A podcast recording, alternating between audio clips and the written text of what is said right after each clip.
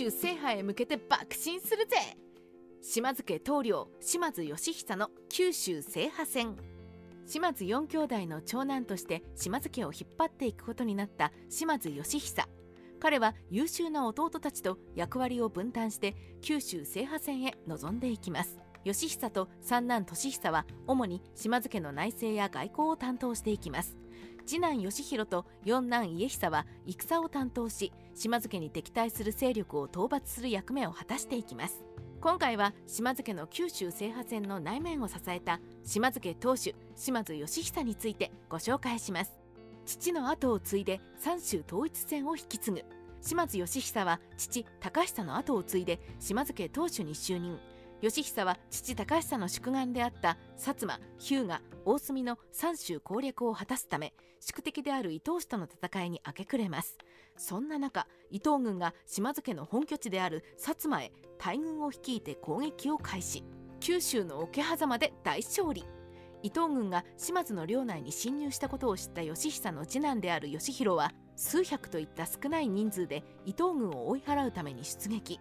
少数の義弘軍は大軍である伊東軍を伏兵を用いて打ち砕きます。島津家はこの戦いに勝利したことによって三州統一戦は一気に加速していきます。島津の運命を変えた一戦耳川の戦い。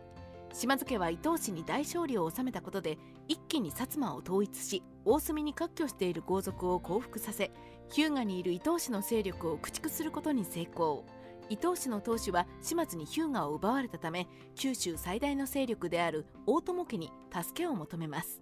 大友家の当主である大友宗麟は伊東氏のお願いを聞いて島津討伐へ出陣します。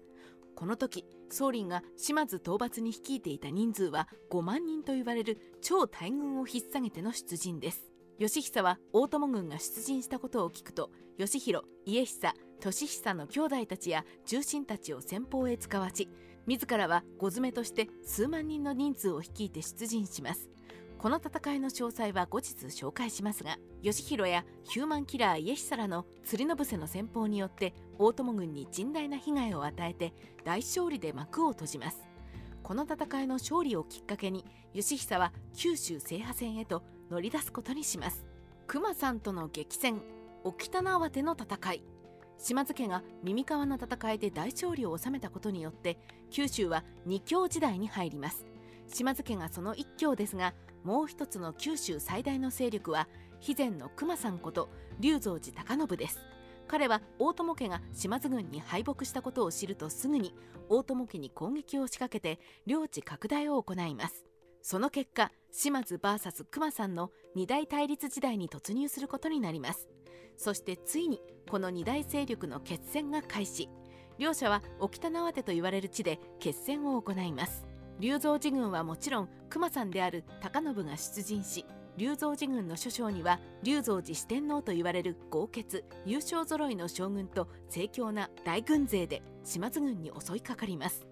対する島津軍はヒューマンキラーである島津家久がお得意の釣りの伏せの戦法を使用してバッサバッサと敵将を討ち取って大勝利でこの戦いも収めます。こうして九州地方最大の勢力であった龍蔵寺に圧勝したことで九州は島津一強時代に突入します。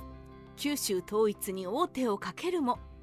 大友龍蔵寺に大勝利を収めた島津。当主義久はこのチャンスを逃さず島津家に抵抗している豪族や大友の残党軍を討伐して一気に九州を統一すべく各地へ攻撃を開始します。その結果九州地方の大半を島津家の色に塗り替えることに成功しますがここで義久の想定外のことが起きます。それは天下人豊臣秀吉が大軍を引き連れて攻撃を仕掛けてくることでした。数回にわたって豊臣家から九州地方で戦をやめるようにと命令が来ますが島津家はその命令を無視して九州統一を急ぎます。自分の命令が無視されたのと大友家当主である宗麟からの数度の救援依頼などがきっかけで秀吉は島津討伐を決意。先遣隊として戦国秀久を総大将にして四国の軍勢を中心とした軍勢を派遣します。義久は秀吉の軍勢が海を渡って豊後へ上陸したことを知るとすぐに弟たちに迎撃を命じます。義弘家久や重臣たちは四国の軍勢が平木川へ到着すると必殺の釣りの伏せの戦法を駆使して秀吉軍に大損害を与えて追い返します。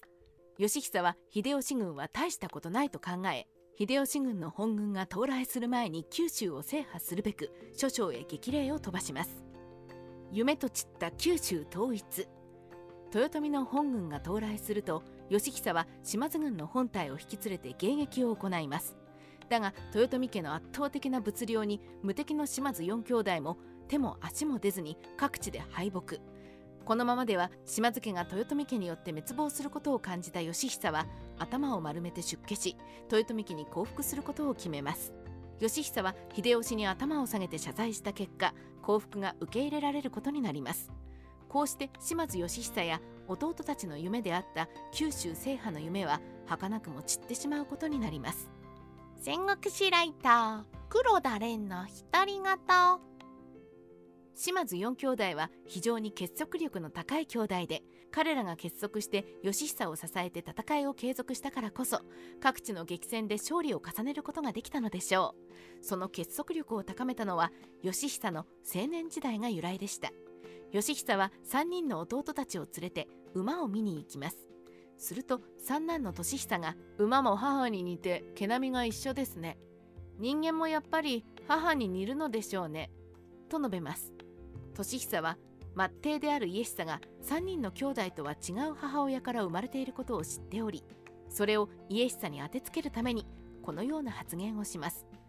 このことに気づいた義久は確かに母親に似る面もあるだろう。しかし一概に母に似ているとは言えまい。そんなことよりも武を磨き徳を磨いていくことの方が母や父に似ていることよりも重要だろうと言います。